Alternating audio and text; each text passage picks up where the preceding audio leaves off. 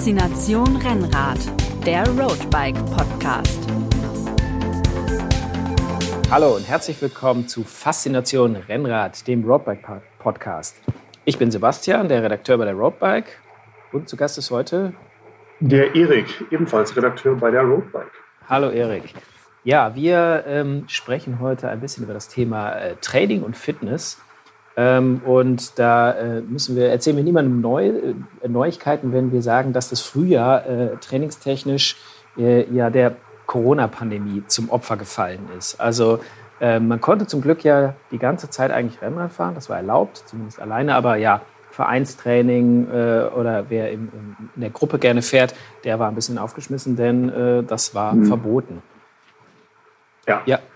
Und äh, außerdem waren halt alle Events abgesagt, beziehungsweise alle Rennen. Also wer sich irgendwie auf was Spezielles vorbereitet oder gefreut hat, der war auch ein bisschen angeschmiert, denn äh, es hat nichts mehr stattgefunden. Gab es da irgendwas bei dir, was äh, eigentlich dein Saisonhöhepunkt hätte werden sollen? Ja, ich hatte tatsächlich für den 1. Mai Eschborn Frankfurt mir ganz dick vorgenommen. Das ist ja bei mir direkt vor der Haustür. Ähm, aber ja, mich hat so dieses, ähm, dass man jetzt nicht mehr in der Gruppe fahren durfte, das hat mich gar nicht so sehr getroffen, aber dass dann natürlich so ein, so ein Highlight äh, wegfällt, so ein Ziel, auf das man den ganzen Winter hingearbeitet hat, das war natürlich dann schon äh, ja, ein bisschen bitter für mich. Ja, und äh, also was hat es mit deinem Training gemacht? Ähm, hast du da gesagt, äh, naja, dann ähm, fahre ich trotzdem weiter Intervalle oder ist da alles ein bisschen äh, in die Binse gegangen dann danach? Also ich habe den Vorteil, dass ich dieses Jahr sowieso den Stoneman im Erzgebirge geplant habe. Und das ist ja kein Wettkampf in dem Sinne, den du an einem bestimmten Tag mit ganz vielen Leuten fährst, sondern den fährst du ja eher für dich. Du fährst ja da mhm. Checkpoints ab. Und somit hatte ich eigentlich dann nach dem Feststand, Eschborn Frankfurt fällt aus, dann habe ich, glaube ich, fünf, sechs Tage halt ein bisschen, ein bisschen Pause gemacht und dann halt mich schon auf das nächste Ziel fokussiert. Aber ja, es ging sicherlich nicht allen so, dass sie dann wussten, ähm, ja, das wird jetzt in diesem Jahr dann mein, mein nächstes Ziel, sondern viele waren dann wahrscheinlich wirklich ein bisschen im Ungewissen und wussten nicht so richtig, ja, für was trainiere ich jetzt eigentlich und äh, wie motiviere ich mich dazu. Ja, da kann ich genau, äh, kann ich dir äh, genau sagen, dass mir das passiert ist. Ich äh, hatte mich oh. eigentlich für einen Ironman in Frankfurt angemeldet und ich, man kann richtig sehen, der der quasi Zeitpunkt, an dem ich, an dem mehr oder weniger klar war, dass diese Veranstaltung nicht stattfindet, da ging auch meine Formkurve auf einmal runter und auf Strava kamen dann auf einmal die Touren ins Blaue, äh, die Junk Miles zusammen und die äh, Intervalle, ähm, die wattgesteuerten, die wurden auf einmal äh, weniger bis nicht mehr vorhanden. Also bei mir hat das äh, sich ganz klar aufs, aufs Training auch ausgewirkt. Ja. Aber ja, ist jetzt die Frage, wir ähm, gehen so langsam in den Sommer beziehungsweise dann schon bald in den Herbst über und ja, jetzt müssen wir uns überlegen, äh, ähm, trainiere ich jetzt noch weiter? Kommt jetzt, lege ich jetzt die Beine hoch? Jetzt kommt ja, wäre für einige langsam die Off-Season gekommen, irgendwann dann so im September, Oktober. Ähm, Mache ich die dieses Jahr, nachdem ich vielleicht nicht so 100% trainiert habe, beziehungsweise gar kein, gar kein Rennen oder Radmarathon in den Alpen gefahren bin? Ähm, ja, was, was, was, was mache ich jetzt? Was kommt jetzt als nächstes? Ja, das ist wirklich eine gute Frage. Also die würde ich mir wahrscheinlich, wenn ich den, den Stoneman nicht hätte, auch stellen. Ne? So soll ich jetzt irgendwie noch, noch trainieren und irgendwie streng nach Plan meine Intervalle machen oder soll ich irgendwie ja, einfach das Jahr genießen, in Anführungsstrichen, und mal andere Sachen auf dem Rad machen, die ich in einer normalen Rennsaison äh, vielleicht, vielleicht, nicht, ähm, vielleicht nicht möglich sind. Ja, oder, oder was wäre die beste Möglichkeit, um quasi top ins nächste Jahr zu starten? Denn wir hoffen natürlich, genau. dass im nächsten Jahr wieder ähm, ja, äh, Jedermann-Rennen oder auch Kriterien oder auch Radmarathons stattfinden ähm, vielleicht nicht in dem Maße, wie sie bisher stattgefunden haben, aber das, das, was stattfindet, da hoffen wir natürlich alle drauf. Und da ist jetzt die Frage, wie fange ich da jetzt schon an, mich mit darauf vorzubereiten oder äh, ist das jetzt viel zu früh und ich habe im Januar meine Topform und dann im Mai, wenn es losgeht, pfeife ich aus dem letzten Loch? Ja, also genau diese Fragen ja, habe ich, hab ich mir wirklich auch gestellt und deswegen habe ich mir gesagt, komm, da frage ich mal lieber jemanden, der sich damit auskennt. Ähm, und zwar die Tanja Willersen vom Radlabor in, äh, in Freiburg. Ähm, die kann da als Sportwissenschaftlerin sicherlich ähm, ja, sag ich mal, bessere Antworten liefern als ich mit meinem, mit meinem Hobbyfahrerwissen. und deswegen habe ich mit ihr einfach mal telefoniert und habe genau diese Fragen, die, die wir uns gestellt haben, die ich mir gestellt habe und die sich wahrscheinlich auch viele Hörerinnen und Hörer stellen, einfach mal ja, an jemanden gestellt, der äh, der richtig weiß, ist, Antworten zu geben. Ja. Der richtig weiß, wovon er spricht. Ja, da bin ich mal sehr gespannt, äh, was dabei rauskommt und was ich vor allem für mich daraus äh, auch ableiten kann. Denn äh, ja, ich stehe auch vor der Frage, wie verbringe ich den Rest der Saison und äh, die Offseason. Dann würde ich sagen, äh, hören wir uns dieses Interview doch einfach direkt mal an. Tanja, vielen Dank, dass du dir Zeit für uns nimmst. Ähm, möchtest du dich vielleicht gern einmal kurz vorstellen, was ihr konkret beim Radlabor macht, was euer Ansatz ist und ähm, ja, wie eure Philosophie aussieht? Ja, ich arbeite hier im Radlabor in Freiburg. Wir haben als Radlabor drei Standorte in Frankfurt und in München noch zusätzlich einen. Wir sind Dienstleister und bieten Sitzpositionsanalysen, ähm, Leistungstests und Trainingbetreuung als Hauptthema an. Daneben laufen in allen drei Laboren noch kleinere Projekte, aber diese drei Punkte sind eigentlich das Hauptprojekt von uns und die Hauptthemen bei uns. Ähm, genau. Wir sind an den Standorten vertreten mit Sportwissenschaftlern. Das heißt, ich komme aus einem sportwissenschaftlichen Hintergrund, ähm, habe in Mainz und in Freiburg studiert, bin da jetzt äh, im Radlabor seit mehr oder weniger dreieinhalb Jahren, drei Jahren. Ähm, genau. Und unser Hauptaugenmerk liegt in der Betreuung von Trainingskunden auf dem Rad. Da bieten wir zum Beispiel die äh, Bike-Diagnostik an, also die Leistungsdiagnostik oder auch Laufdiagnostik für Triathleten, wenn es Interessenten gibt. Ähm, wir betreuen die Athleten aber auch in ihrem Training, im Trainingsalltag, sprich wenn der Marathon ansteht oder im Frühjahr die Klassiker anstehen, die gefahren werden wollen oder einfach nur im Spätjahr mal eine Alpenüberquerung gemacht werden möchte, dann sind wir diejenigen, die den Athleten da auch Trainingspläne schreiben, die die Athleten unterstützen, schauen, woran es gelegen hat, wenn es vielleicht nicht ganz so klappt, wie man es wünscht. Ähm, und gleichzeitig gucken wir aber auch bei Einzelterminen, ob die Fahrradeinstellung stimmt. Also das ist dann eine kurzzeitigere Betreuung und schauen, wenn es Probleme auf dem Fahrrad gibt, ob man da eventuell noch was verbessern kann oder einstellen kann, Schmerzen lindern kann. Ja. Das heißt, ihr deckt ja eigentlich von, ähm, ich sag mal, dem ambitionierten Hobbysportler bis hin zum Fahrer, der einfach nur ja, mal vernünftig auf dem Rennrad sitzen will, deckt ihr eigentlich alles ab, wenn ich das richtig verstehe. Das ist richtig. Es ist allerdings nicht nur der Rennradfahrer, den wir abdecken. Bei uns kommen auch äh, tagtäglich E-Bike-Fahrer zu uns, Pendler, die mit dem Fahrrad in die Arbeit fahren. Also es sind nicht nur die ambitionierten oder auch sportlichen Fahrer, sondern ja, wie gesagt, es ist die ganze Bandbreite, auch die ähm, älteren Damen oder Herren, die mit ihrem E-Bike noch unterwegs sind, äh, um in die Stadt zu fahren, um Einkäufe zu erledigen und dabei zum Beispiel taube Finger kriegen, einschlafende Füße, dann kommen auch die zu uns. Und es macht den Job auch so interessant, weil man mit so vielen unterschiedlichen Leuten in Berührung kommt und da ganz unterschiedliche Ansätze zum Fahrradfahren findet. Mhm. Ähm, jetzt gerade für unseren Podcast ist natürlich das Thema Wettkampf und leistungsorientierter Radfahrer ähm, das besondere Thema. Es soll ja darum gehen, gerade in diesem Jahr 2020 trainiere ich jetzt noch für Rennen, die eventuell noch stattfinden oder hake ich das Jahr innerlich schon ab und es geht in der Vorbereitung schon eher auf das nächste Jahr. Welche Beobachtungen habt ihr denn dieses Jahr generell bei euren Sportlerinnen und Sportlern gemacht, wie die mit dem Thema Training ohne Wettkämpfe umgehen in diesem Jahr?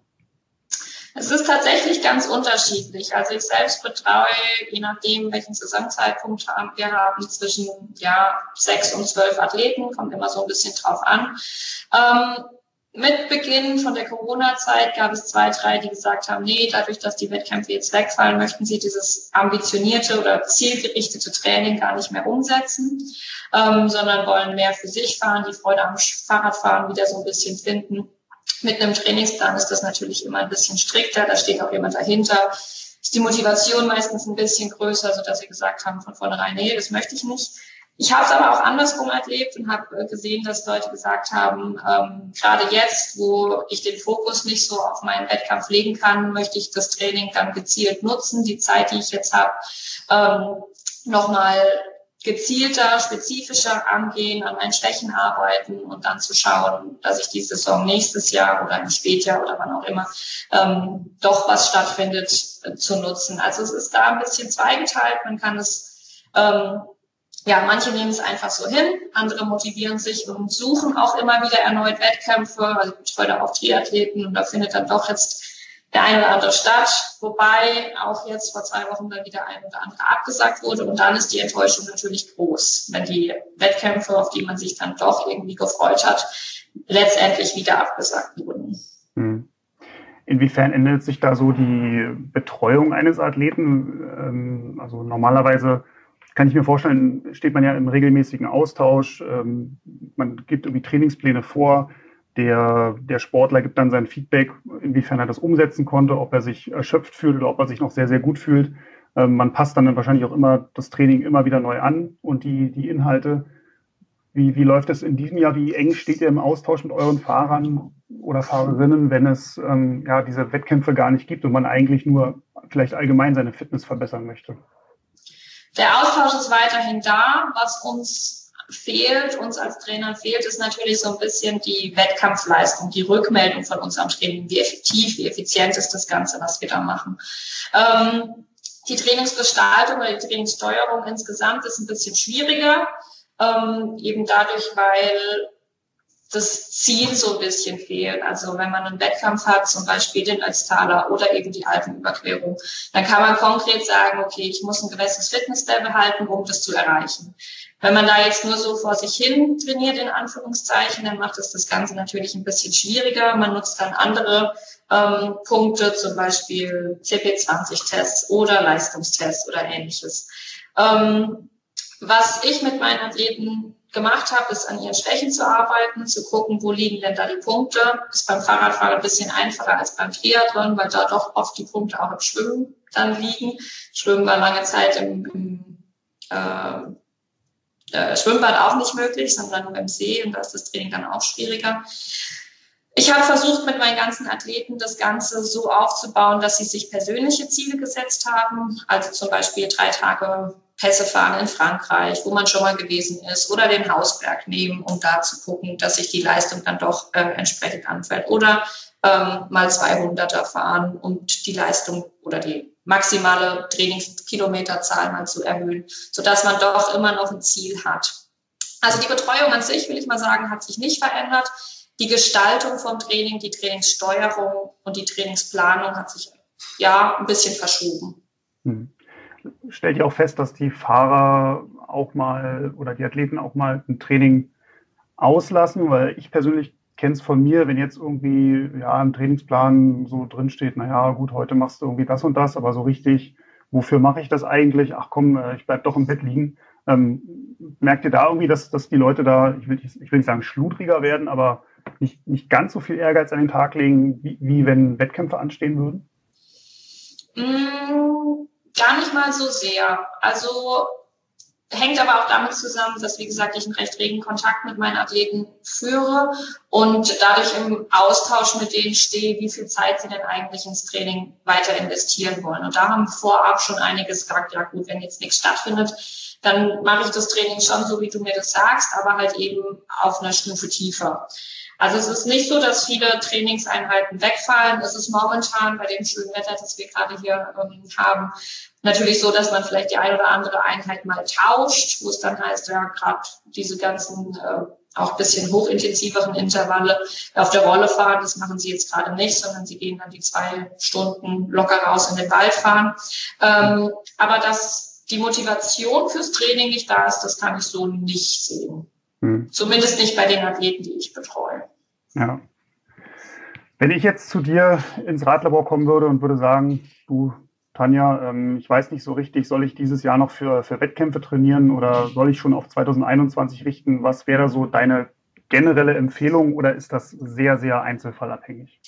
Das ist sehr einzelfallabhängig. Ich würde dich erst mal fragen, was du denn eigentlich für Ziele hast was du vielleicht in den letzten Jahren gemacht hast, wo du hin möchtest und auch, ob du ein Wettkampftyp bist oder nicht. Mhm. Ähm, Wettkampftypen motivieren sich sehr stark über Wettkämpfe, motivieren sich auch dahingehend, dass sie sich sehr stark mit anderen messen möchten. Ich selbst bin so ein Typ, der sich nicht mit anderen gerne misst, aber mit mir selbst. Also meine Zeiten, die ich mir mal gestellt habe oder die ich mal aufgestellt habe, immer gerne unterbiete. Und das Training hat sich jetzt dann dieses Jahr natürlich verändert, die letzten Monate schon, ähm, seitdem klar war, dass eigentlich keine Rennen stattfinden. Es ist unterschiedlich. Also ähm, wenn man die Motivation ohne Wettkämpfe nicht hat, dann bin ich großer Fan davon, noch zu gucken, ob es Wettkämpfe gibt und zu schauen, ob man irgendwo noch einen Startplatz bekommt.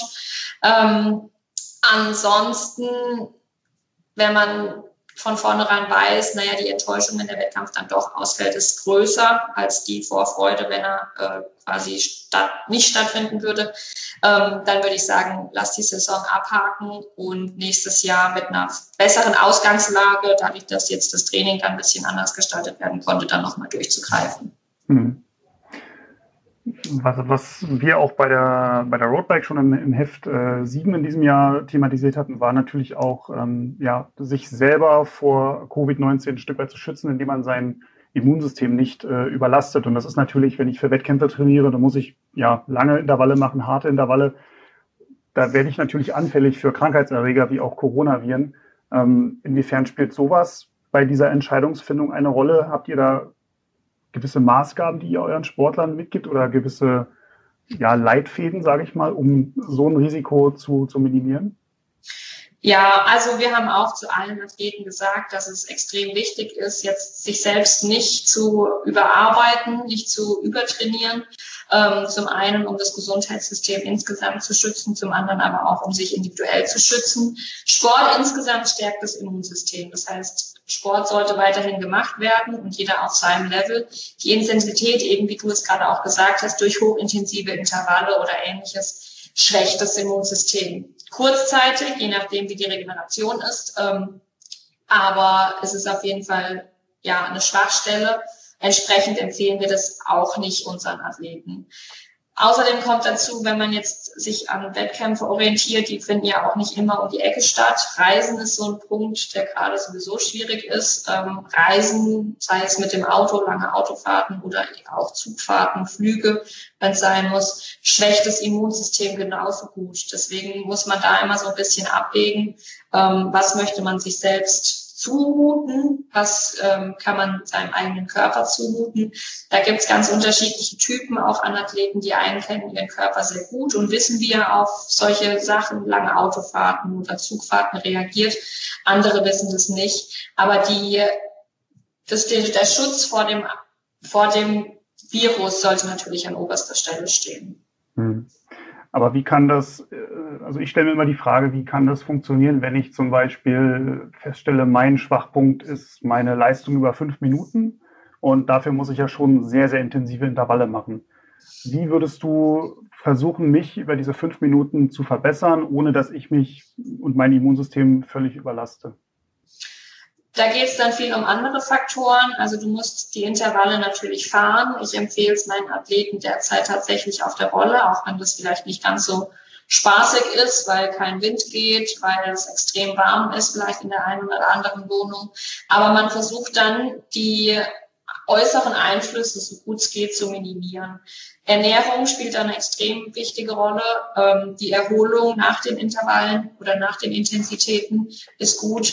Ähm, und man muss es natürlich auch in einem gewissen Maße machen. Also man muss dann schon schauen, dass die Intensität da ist im Trainingsplan. Ähm, gehört auch dazu, aber halt eben nicht ganz auf dem Niveau, in dem es normalerweise stattfinden würde, wenn Wettkämpfe wären. Hm. Sprich, du würdest mir davon abraten, meine äh, Intervalle zu machen, anschließend zu duschen und dann direkt meinen Wocheneinkauf im Supermarkt zu machen, sondern dann eher mich für den Rest des Tages zurückzuziehen und auch Kontakte nach außen zu vermeiden, solange mein Immunsystem noch geschwächt ist.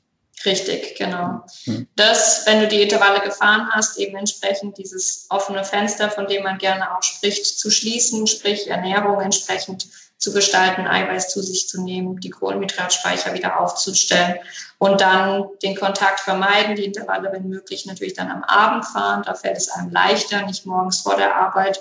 Wenn man dann auf die Arbeit geht, ist man wieder exponiert.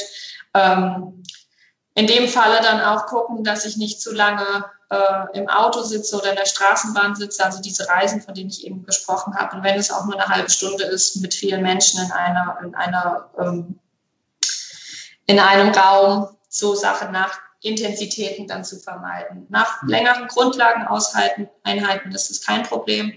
Ähm, da ist man, ist das Immunsystem auch nicht ganz so geschwächt. Aber gerade diese hochintensiven äh, Intervalle, da wäre es dann gut, die äußeren Umstände entsprechend ähm, zu gestalten, dass man die, das Risiko einer Infektion minimieren kann. Hm. Wenn ich mich jetzt auf die Rolle setze und mich eine Stunde lang richtig mit Intervallen abschieße, wie lange würdest du sagen, sollte ich danach ja, diesen, diesen Kontakt vermeiden oder wie lange gilt dann dieses äh, offene Fenster für, für äh, Krankheitserreger? Es ist ein bisschen abhängig davon, wie fit ich bin, ähm, aber ich würde derzeit lieber ein bisschen länger den Abstand gewähren, also ich würde mal sagen vier Stunden ungefähr. Mhm. Drei mhm. bis vier Stunden. Ja. Ähm, weil wir gerade beim Thema Zeit sind, ähm, äh, wie, wie lange brauche ich denn so generell, wenn ich jetzt zum Beispiel dieses Jahr durch Corona eher so ein bisschen das Training habe schleifen lassen und jetzt momentan nicht ganz so fit bin und mich jetzt aber noch entscheide, ich möchte Ende September, Anfang Oktober noch irgendwo einen Wettkampf fahren. Wie lange würdest du sagen, brauche ich, um so eine gewisse wettkampfspezifische Fitness aufzubauen, um zumindest für mich selber in einer guten Form äh, am Start zu stehen? Konkret acht bis zwölf Wochen. Auch hier mhm. kommt es ein bisschen drauf an, inwieweit ich jetzt im Sommer schon trainiert habe. Wenn ich meine zwei, dreimal die Woche trotzdem auf dem Fahrrad gesessen habe, das vielleicht nicht ganz so ambitioniert wie sonst, aber meine Grundfitness beibehalten habe, dann reichen die acht Wochen, wenn ich das Training, so wie du jetzt eben grob angeschrissen hast, komplett habe schleifen lassen über den Sommer, dann komme ich ja unter zwölf Wochen nicht so an den Start, dass ich hinterher ein zufriedenstellendes Ergebnis raus habe.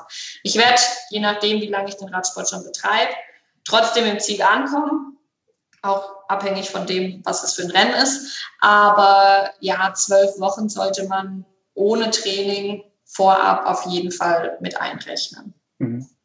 Und es macht dann auch keinen Sinn, also auch aus gesundheitlicher Sicht mit so einer halben Form am Start zu stehen, nur um irgendwie noch ein Rennen zu fahren dieses Jahr, sondern wenn ich jetzt wirklich im Sommer wenig trainiert habe, vielleicht auch im Homeoffice war, mich viel um die Kinder kümmern musste, nicht zum, zum Trainieren gekommen bin, dann wirklich lieber das Jahr abhaken, wäre deine Empfehlung.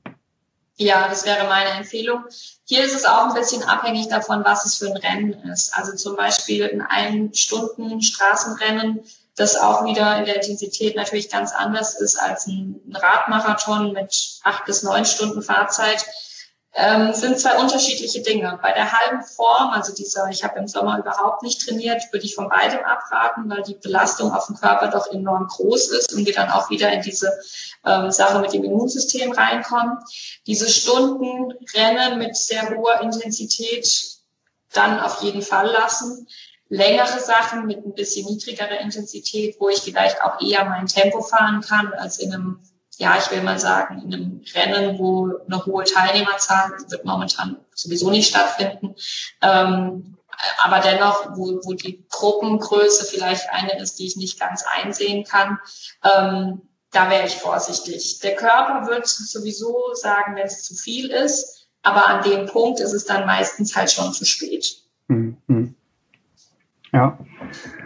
Du hast ja vorhin schon mal den Punkt angesprochen, ja, man kann natürlich sich noch auf Wettkämpfe dieses Jahr vorbereiten, aber es gibt nicht die Garantie, dass die dann auch wirklich stattfinden, auch wenn sie jetzt vielleicht noch momentan im Kalender stehen. Beste Beispiel dafür sind wahrscheinlich die Cyclassics, die sollten ja am 3. Oktober stattfinden und ich glaube, ja, vor, vor wenigen Tagen, also wir haben jetzt Ende Juli, ähm, vor wenigen Tagen kam die Meldung, dass die Cyclassics auch dieses Jahr ausfallen. Wie kann ich mich zum Training motivieren, wenn hinter meinem Wettkampf, den ich vielleicht dieses Jahr dann doch noch anstrebe, einfach ein großes Fragezeichen steht und der gar nicht, der gar nicht stattfinden kann, möglicherweise. Ja, das Fragezeichen steht ja noch. Also tendenziell sollte man immer positiv bleiben, meiner Meinung nach. Hm. Ähm, deswegen das Training ruhig auch weiter äh, stattfinden lassen, weiter durchziehen, weiter konsequent daran arbeiten, wo meine Schwächen liegen und so weiter. Ansonsten empfiehlt sich immer sich persönliche Ziele zu setzen, also nicht an den Rennen sich zu orientieren, am Rennkalender, sondern wie vorhin auch schon angerissen, zum Beispiel am Hausberg oder an der klassischen Feierabendrunde, die man sonst in zwei Stunden fährt, die mal an einem Tag in Angriff nehmen und die in einer Stunde 50 fahren. Ähm, was auch immer hilft, ist, sich mit anderen Leuten in kleinen Gruppen zu verabreden. Gruppen sollten jetzt momentan natürlich nicht zu groß sein, ähm, aber da hat man dann nochmal so eine kleine Motivation von außen, das Training nicht ganz schleifen zu lassen. Und wenn der Wettkampf dann ausfällt, hat man trotzdem die Zeit gut genutzt, um sich mit Freunden zu treffen, um die Gesellschaft zu haben, nicht ganz alleine durch die Gegend zu radeln. Ähm, wenn der Wettkampf dann stattfindet, umso besser, dann habe ich die Form dafür. Mhm. Du hast gerade schon so, so angesprochen, die Hausrunde, der, der Hausberg, die man irgendwie mal auf, auf persönliche Bestzeit ähm, auslegt oder du hast vorhin schon gesagt, das erste Mal 200 Kilometer fahren, sind sicherlich alles gute Alternativziele, die man sich so stecken kann, weil die für einen selber natürlich dann wie so eine Art Wettkampfcharakter haben. Ähm, aber gibt es da auch irgendwie so ein zu viel des Guten? Also soll, muss man da auch vorsichtig sein, sich nicht zu viel äh, vorzunehmen? Gibt es da auch gewisse Fallstricke, über die man, über die man stolpern kann? Ja, natürlich, die gibt's überall. Ähm, hier geht's auch wieder um diese Intensität, von der wir vorhin auch schon gesprochen haben, dass man dem Körper einfach nicht zu viel zumutet. Und wenn ich alles auf einmal versuche zu verändern, dann wird es für den Körper zu anstrengend, man kommt ins Übertraining, wird sowieso runterfahren. Ähm, das heißt, ich kann mir ein, zwei Ziele in zwei bis drei Monaten setzen. Über die ganze Saison sollte man sich ja auch zwei bis drei Hauptwettkämpfe, alles andere sind Nebenwettkämpfe, setzen. Eine viel größere Anzahl an Wettkämpfen oder an Zielen lässt sich so nicht, ermög nicht ermöglichen auf einem Level, das auch zufriedenstellt. Ähm, die Ziele sollten natürlich auch nicht zu weit auseinander liegen. Also wenn ich jetzt sage, okay, mein Hausberg, das sind 30 Minuten der Berg hoch, ähm, und ich möchte aber zeitgleich auch meine ja, maximale ähm, Strecke erhöhen, dann kann ich natürlich gucken, dass ich die Strecke erhöhe und das das Training auch nutzt. Die Zeit sollte dann in dem Fall aber keine Rolle spielen, weil die Belastungen auf den Körper zu unterschiedlich sind. Bei der bei dem Hausberg gehe ich auf eine hohe Intensität mit einer recht niedrigen Zeit. Du hattest ja vorhin auch die fünf Minuten Zeit zum Beispiel als, als Defizit angegeben. Mhm. Bei der maximalen Strecke, das ist eine Grundlagensache, die ich da verändere. Die zwei Ziele unterscheiden sich. Man kann sie gleichzeitig durchführen, man muss aber das Ganze ein bisschen differenzieren. Also sprich, sich äh, lieber einen Aspekt rausgreifen und auf den fokussieren, als jetzt irgendwie versuchen, da irgendwie alles abzudecken, was einen als Fahrer, äh, ja, was einem da so einfällt. Genau, genau. Mhm. Mhm. Ich könnte mir vorstellen, ähm, dass für mich, also ich habe das tatsächlich auch im, im Frühjahr so gemacht. Ich wollte eigentlich Eschborn-Frankfurt fahren mhm. und äh, fand dann nicht statt. Und dann habe ich mir gesagt, gut, dann suche ich mir halt irgendwie Anstiege in der, in der Region. Also ich wohne auch im Rhein-Main-Gebiet ähm, und bin dann ja einfach mal so die, die Anstiege vom 1. Mai einfach mal versucht, eine persönliche Bestzeit aufzustellen, weil die Form war sowieso einigermaßen da und dann ja, hat man versucht, das irgendwie, irgendwie zu nutzen. Und für mich waren das so schöne, ja, so auch, auch mental war das, fühlte sich das wie ein Wettkampf an, auch wenn es natürlich keiner war. Es ging nur um meine, um mein persönliches Ego, wenn man so will. Ähm, aber das war, fand ich, also war, war meine Erfahrung für den Kopf extrem gut, dass man sich da so eine Art Ersatzwettkampf ähm, geschaffen hat. Ist das was, was ihr bei euren Sportlern auch beobachtet, dass, dass die das mental einfach brauchen, so diese zumindest simulierte Wettkampfsituation? Ja, auf jeden Fall. Was bei vielen dann natürlich äh, fehlt, ist so ein bisschen das Feeling von dem Wettkampf, die Zuschauer dabei, die, die Erleichterung, wenn man dann im Ziel ist, die Freude, das mit anderen, zu, mit anderen teilen zu können. Das fehlt natürlich. Aber wir sehen das schon auch bei den Athleten. Ich sehe es selbst bei mir genauso, dass wenn ich ein Ziel habe, dass ich dann auch mein Training vorher ganz anders gestalten kann. Also wie gesagt, ich habe ja vorhin schon angedeutet, ich bin auch eher ein Wettkampftyp, der gegen sich selbst gerne arbeitet. Ähm, da brauche ich das auch, um meine Motivation aufrechtzuerhalten. Und ich denke mal, gerade die Leute, die ein bisschen ambitionierter fahren und ähm, das Ganze aus Spaß an der Freude trotzdem machen, aber auch gewisse Ziele sich setzen, von denen wir ja jetzt auch sprechen, weil die Ziele eben nicht stattfinden. Ähm, da ist es dann auch wichtig, sich diese persönlichen Ziele zu, zu nehmen. In der Literatur unterscheidet man verschiedene Zieltypen oder Leistungszieltypen. Ähm, das sind zum Beispiel die ähm, Ergebnisziele. Das sind die Ziele, die man dann äh, schaut, wenn ein Wettkampf ist, okay, welche Platzierung habe ich? Das sind Leistungsziele oder das sind Handlungsziele. Handlungsziele und Prozessziele sind jetzt nicht ganz so ausschlaggebend, in Anführungszeichen im Radsport. Ähm, findet man eher bei ja, kompositorischen Sportarten, wie zum Beispiel dem Turnen, also die Verfeinerung von einem Element, einem Salto gestreckt oder wie auch immer gehockt. Ähm, beim Fahrradfahren wäre das zum Beispiel den runden Trittschulen oder so Sachen. Ähm, und momentan liegt der Fokus halt dann doch sehr auf den Leistungszielen, also die Ziele, die sich auf die eigene Leistung beruhen. Mhm. Genau. Ja. Du hast ja gerade schon das Thema Motivation angesprochen. Ähm, jetzt kenne ich das von mir, so ja, Wintertraining ist zwar irgendwie ein, ein notwendiges Übel, sage ich mal, und man, man motiviert sich damit, dass man einfach weiß, okay, im Frühjahr geht's mit den Rennen los. Das ist ja nun dieses Jahr völlig ad absurdum geführt worden, weil man hat im Winter trainiert und als dann Frühjahr wurde, kam Corona, es gab keine Wettkämpfe.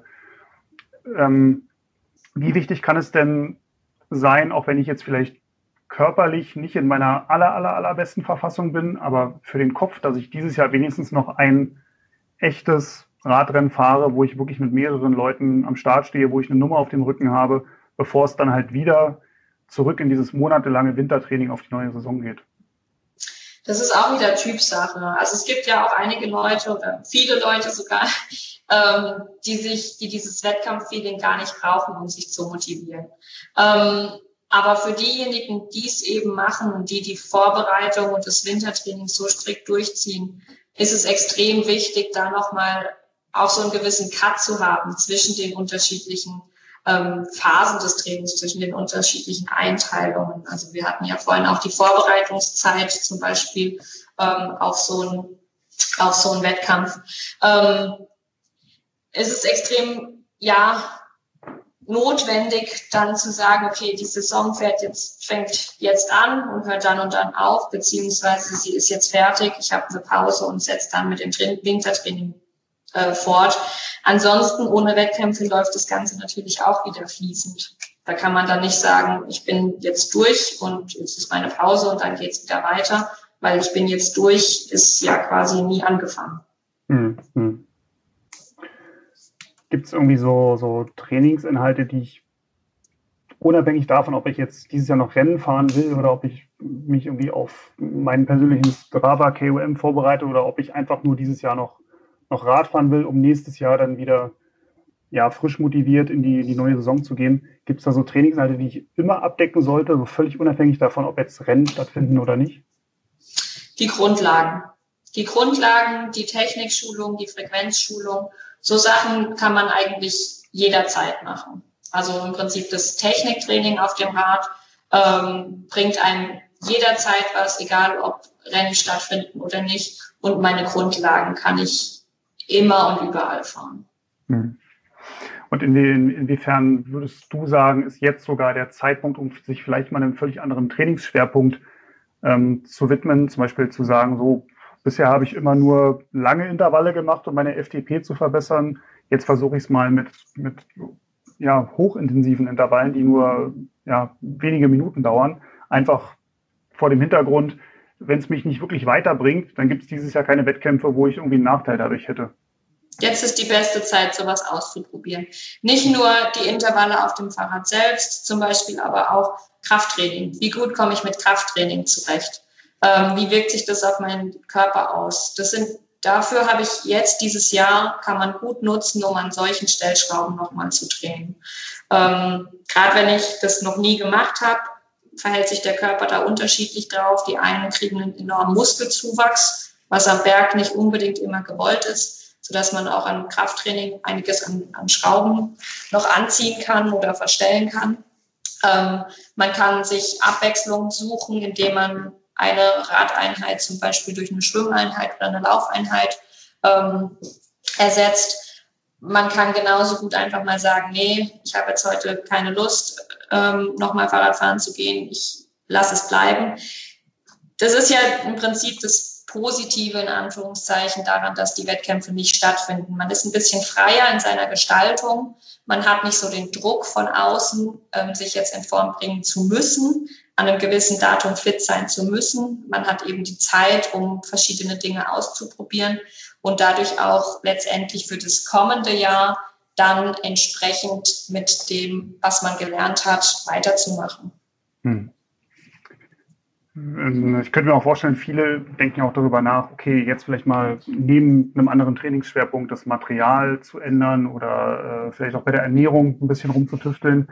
Würdest du sagen, das kann man alles gleichzeitig irgendwie machen oder sollte man das eher unabhängig voneinander tun? Einfach, ich sage jetzt mal, ich trainiere jetzt anders und ernähre mich anders und stelle nachher fest, ich bin genauso gut wie vorher.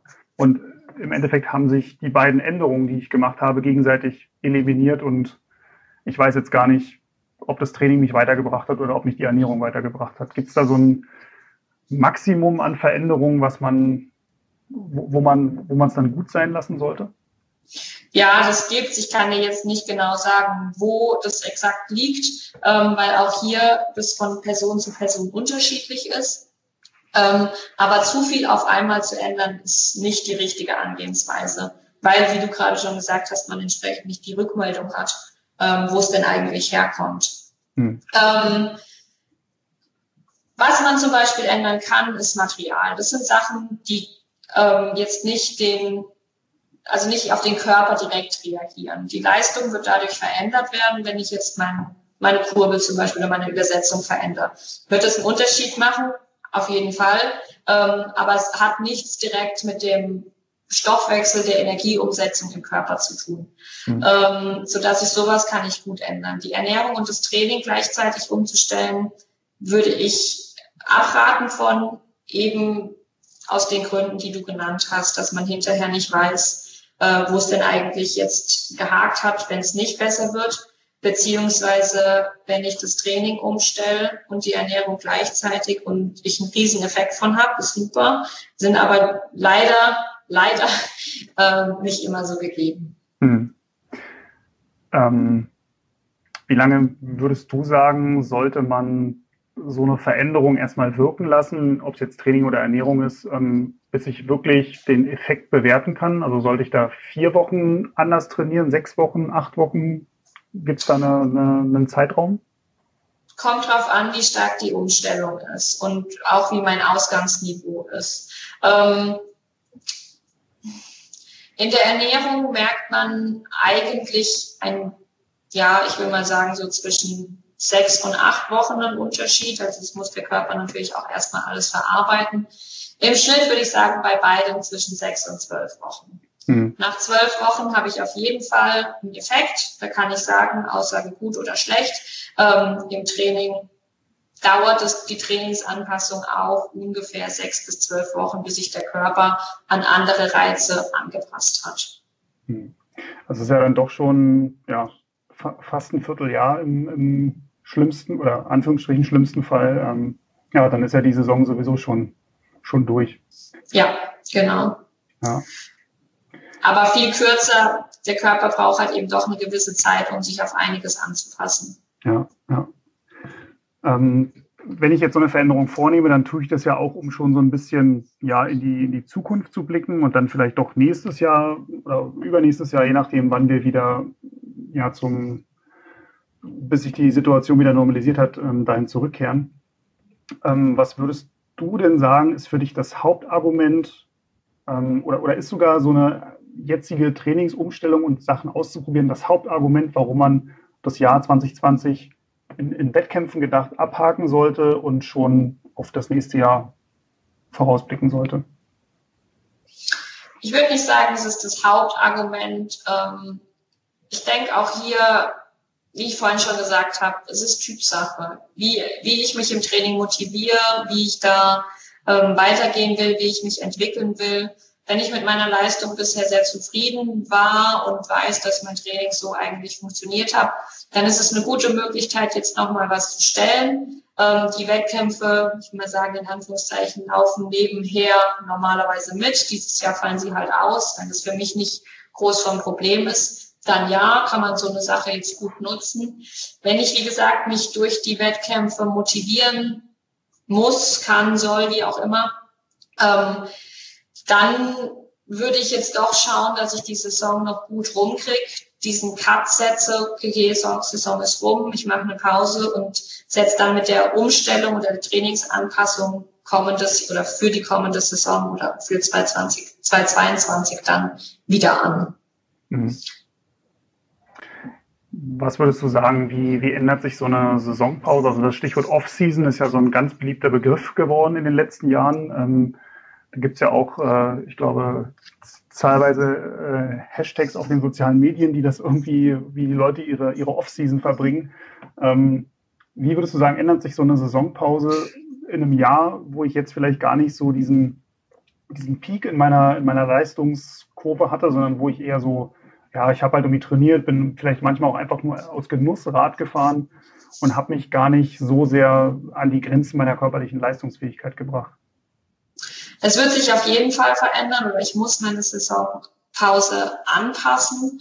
Ähm, wenn dieser Peak wegfällt, dann merken die Sportler auch oft diese Ermüdung nicht, die der Körper ähm, quasi ausstrahlt. Also ich kenne das selbst von mir, wenn ich eine lange Saison hatte, ähm, mit vier, fünf Wettkämpfen, drei, vier davon, äh, wo ich wirklich sage, okay, da möchte ich punkten, da möchte ich meine Leistung so abrufen, wie ich das von mir gewohnt bin.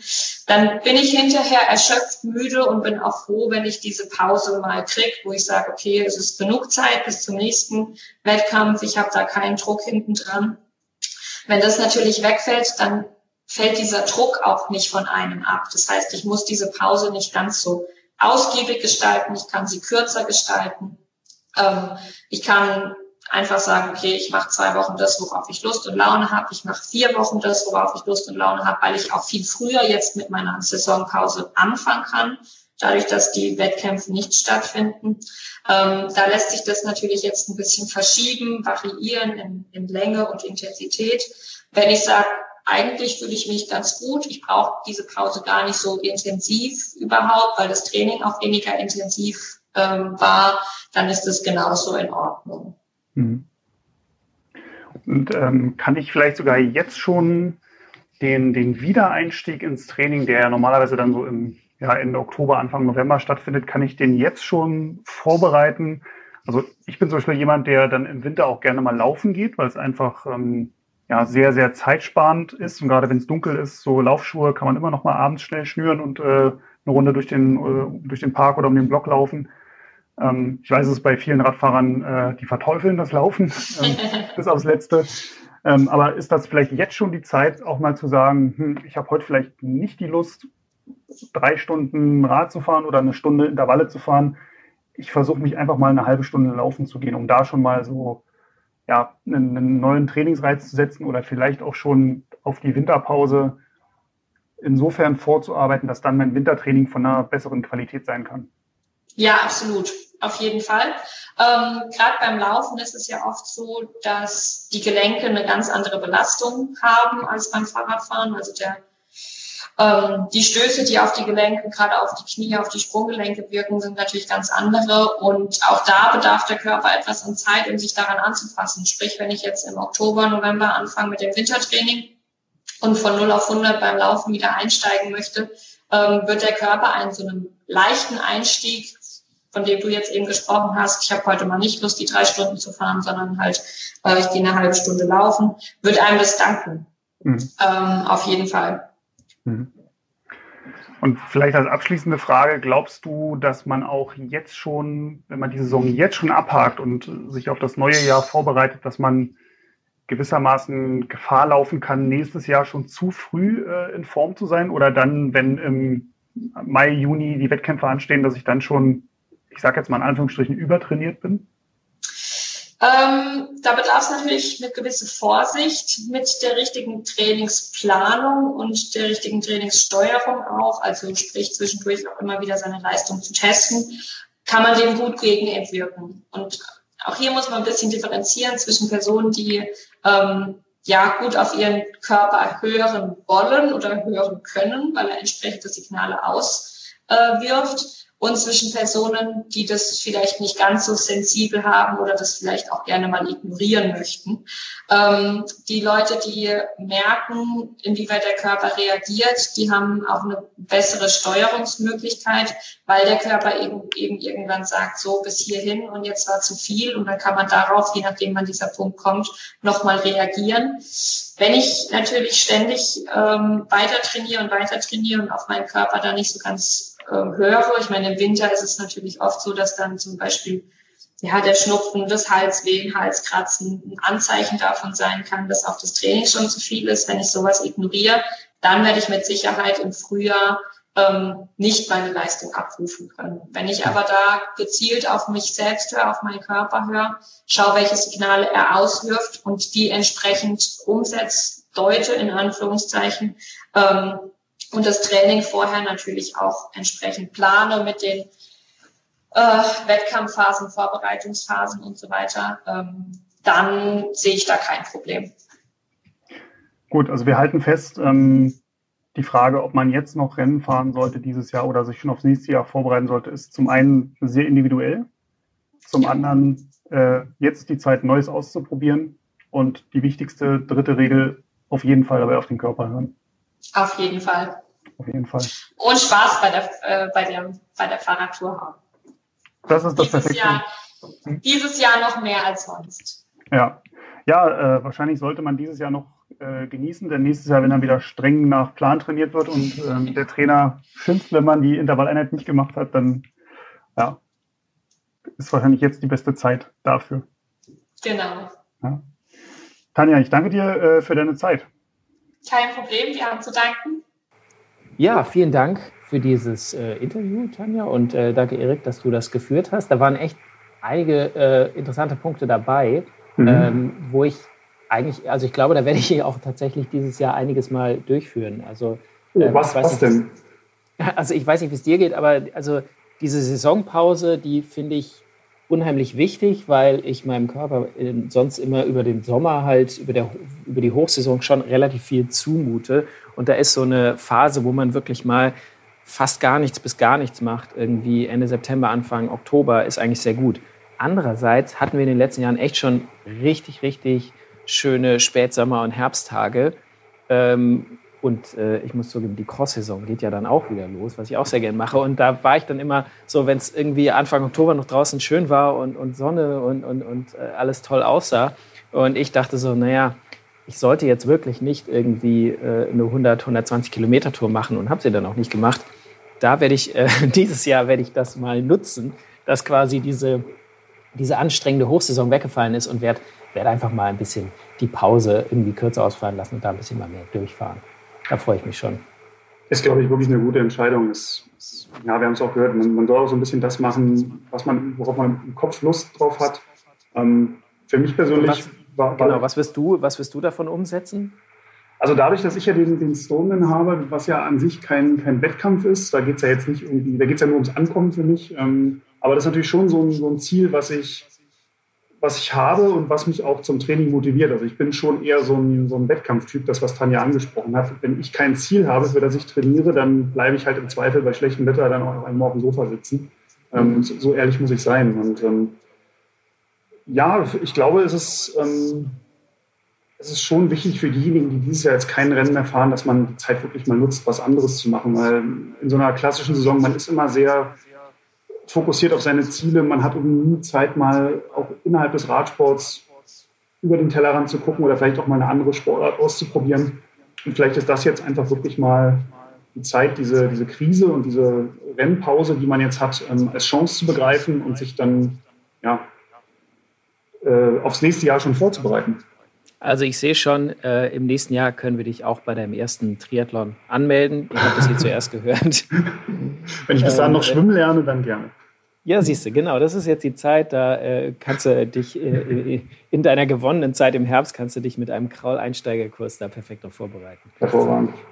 Also dann äh, würde ich erstmal sagen, vielen Dank äh, für das Interview und euch danke fürs Zuhören. Wenn ihr äh, uns interessiert natürlich, ob ihr auch was von diesen äh, Tipps von Tanja vielleicht umsetzen könnt. Deswegen schreibt uns doch eine Mail an podcast.roadbike.de. Auch wenn ihr Ideen für neue Podcast-Folgen habt oder äh, Lob oder Kritik, das hören wir natürlich auch immer gerne.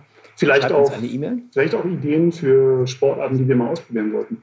Genau, wenn wir mal was ausprobieren sollten und dann einen äh, Erfahrungsbericht im Podcast abliefern sollen, dann sch schreibt uns doch auch eine Mail. Ähm, uns gibt es uns aber natürlich auch als gedrucktes Heft. Die Roadbike findet ihr an jedem gut sortierten Kiosk oder unter shop.motorpresse.de und im Internet gibt es uns natürlich auch auf roadbike.de oder auf Facebook und Instagram. Da findet ihr uns unter Roadbike Magazin.